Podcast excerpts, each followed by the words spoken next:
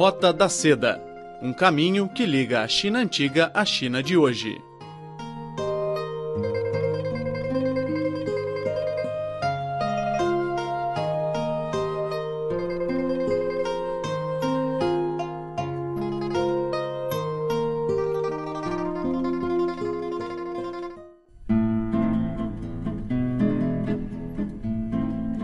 Olá, amigo! Seja muito bem-vindo à Roda da Seda. Hoje vamos à Universidade de Estudos Internacionais de Sichuan, no sudoeste da China, para conhecer o Departamento de Ensino da Língua Portuguesa.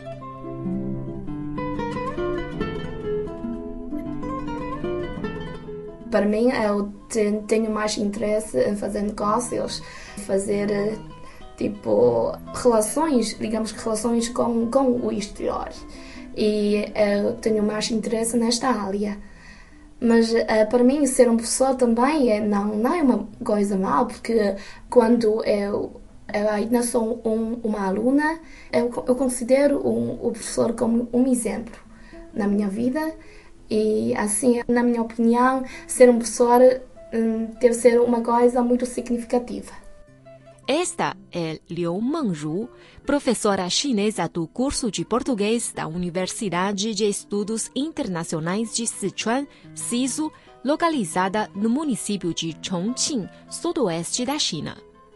Graduada pela Universidade de Estudos Internacionais de Xi'an e mestre da Universidade de Minho, em Portugal, Liu Mengru começou sua carreira docente na CISO em 2013, dois anos depois da criação do curso de português na universidade. O curso de língua portuguesa da Universidade de Estudos Internacionais de Sichuan, a nossa universidade, foi estabelecido em 2011 e uh, durante o 2011 e 2012 uh, o curso de português foi um curso de segunda língua para os alunos da nossa universidade, em vez de ser um curso de licenciatura. E começamos a recrutar os primeiros alunos de licenciatura em 2012. Uh, e o primeiro curso de licenciatura tem uh, 29 alunos Uh, e de acordo com o nosso regime de educação, neste ano uh, 2006, uh, 2016, vamos ter os nossos primeiros graduados da licenciatura no curso de português. E nos últimos quatro anos, recrutamos uma turma de licenciatura para cada ano. E como assim, agora temos quatro turmas, uma turma para cada ano. É, no total, temos mais ou menos 120 alunos uh, no curso de português da nossa universidade. Agora, o curso de português conta com quatro professores chineses e dois leitores portugueses.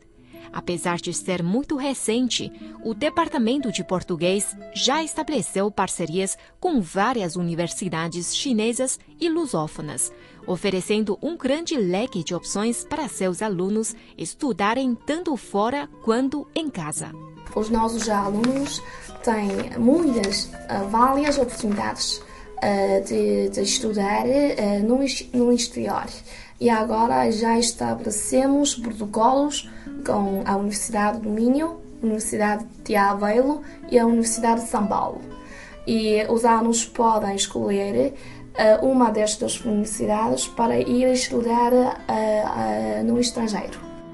Para a professora Liu Mengru, são as seguintes vantagens que a CISO tem em comparação com o curso de português ministrado em mais de 20 universidades chinesas.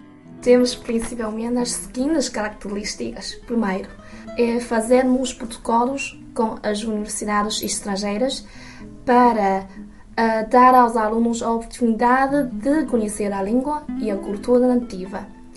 E segundo, estabelecemos relações de cooperação com o IPM, o Instituto Politécnico de Macau e a Universidade de Macau. E os alunos podem ir frequentar um curso de verão eh, para melhorar eh, o nível de, de língua portuguesa. Fora das aulas, a nossa universidade também presta muitas orientações para a vida social. Por exemplo, como preparar um currículo vitae, como assistir às atividades sociais, e como receber uma delegação, etc. O meu nome é Ana Rita, tenho 27 anos, sou professora de português e francês em Portugal. Esta é a minha primeira experiência de ensino de português para estrangeiros. Um, já antes havia lecionado português e francês uh, em Coimbra, em Portugal, e portanto é, é uma novidade uh, para mim. Esta é a Ana Rita, uma dos leitores do curso. Segundo a Rita, vir à China foi algo inusitado em sua vida. A China surgiu como uma surpresa na minha vida, foi algo inesperado. Um, eu tinha uma colega professora também aqui a lecionar na China e, e, e, o conhecimento da SISU surgiu através dela. Naquele momento eu desejava imenso alargar o meu percurso e, e experimentar o ensino português para estrangeiros e, portanto, a oportunidade foi imediatamente uh, acolhida. Aos olhos da leitora portuguesa, os alunos chineses são muito dedicados e esforçados.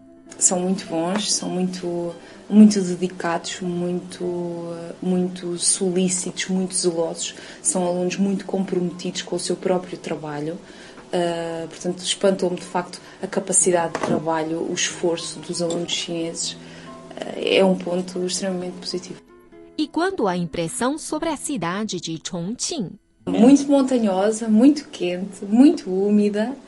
Uh, a comida é muito picante, mas fui extremamente bem acolhida, uhum. não esperava ser tão bem acolhida.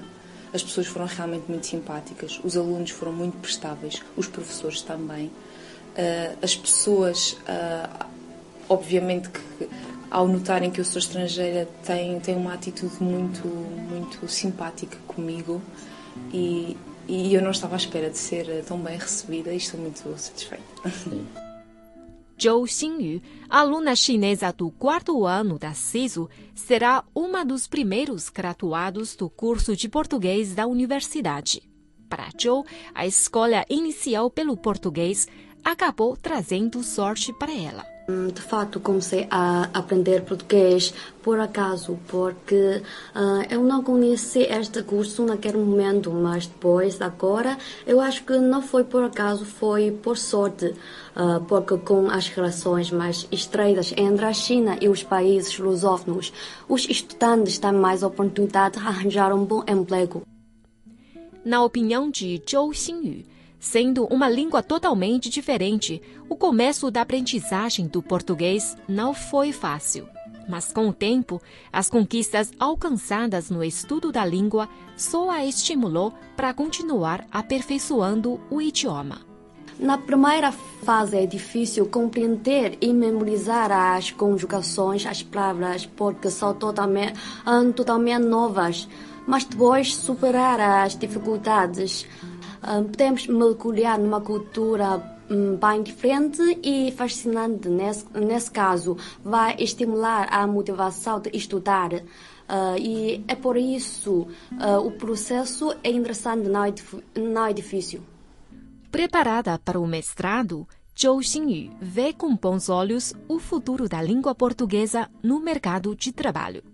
Uh, agora eu queria fazer mestrado no estrangeiro, mas depois eu queria uh, ser professora ou tradutora ou funcionária pública. Por isso eu queria sempre trabalhar na área de português. Para a professora Liu Mengru, o sonho de Zhou Xinyu é algo bem próximo da realidade.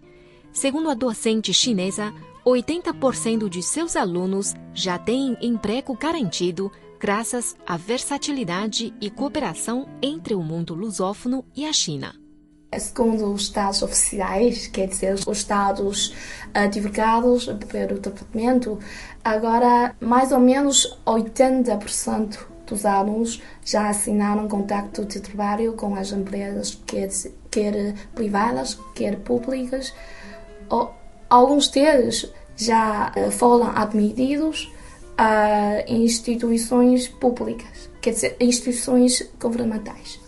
E a professora consegue ver além. Ela acredita que o curso de português da CISO poderá trazer mais oportunidades para o sudoeste da China. E esperamos que o nosso curso possa fazer mais contribuições para o desenvolvimento do sudoeste da China.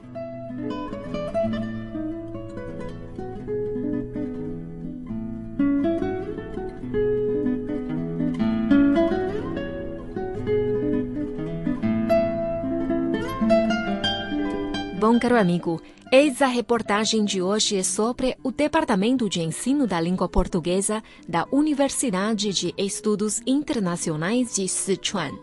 A seguir, vamos ouvir uma fábula da província de Sichuan com Felipe Hu.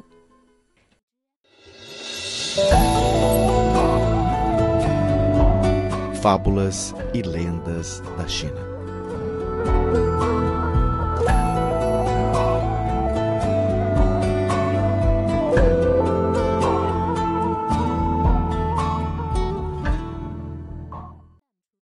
Monge pobre e monge rico.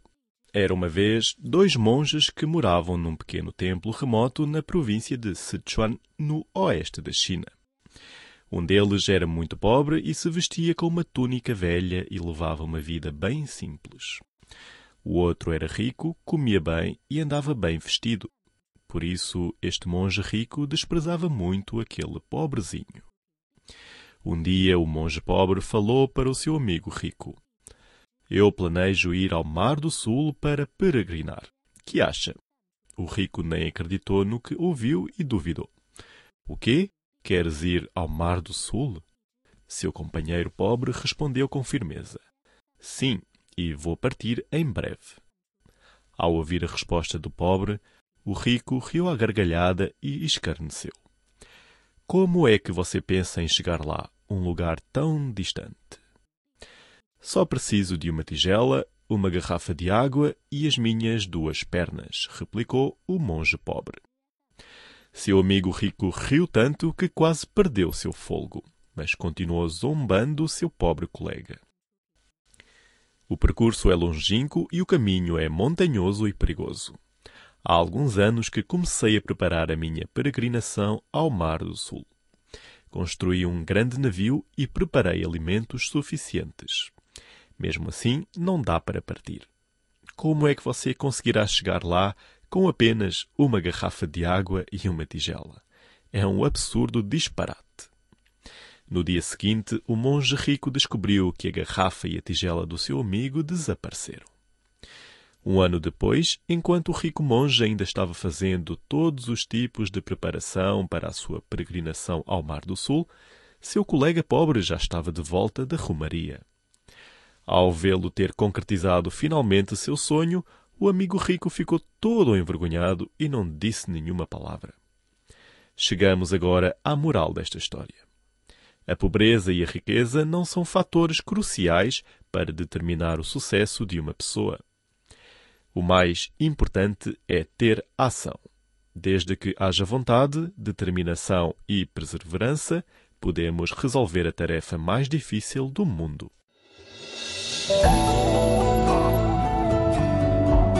Fábulas e lendas da China.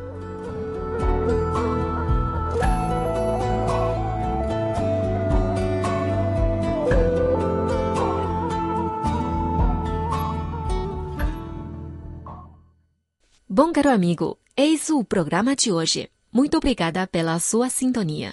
Na próxima semana voltaremos com mais novidades para você. Sou Silvia Jin e até a próxima semana. Tchau, tchau!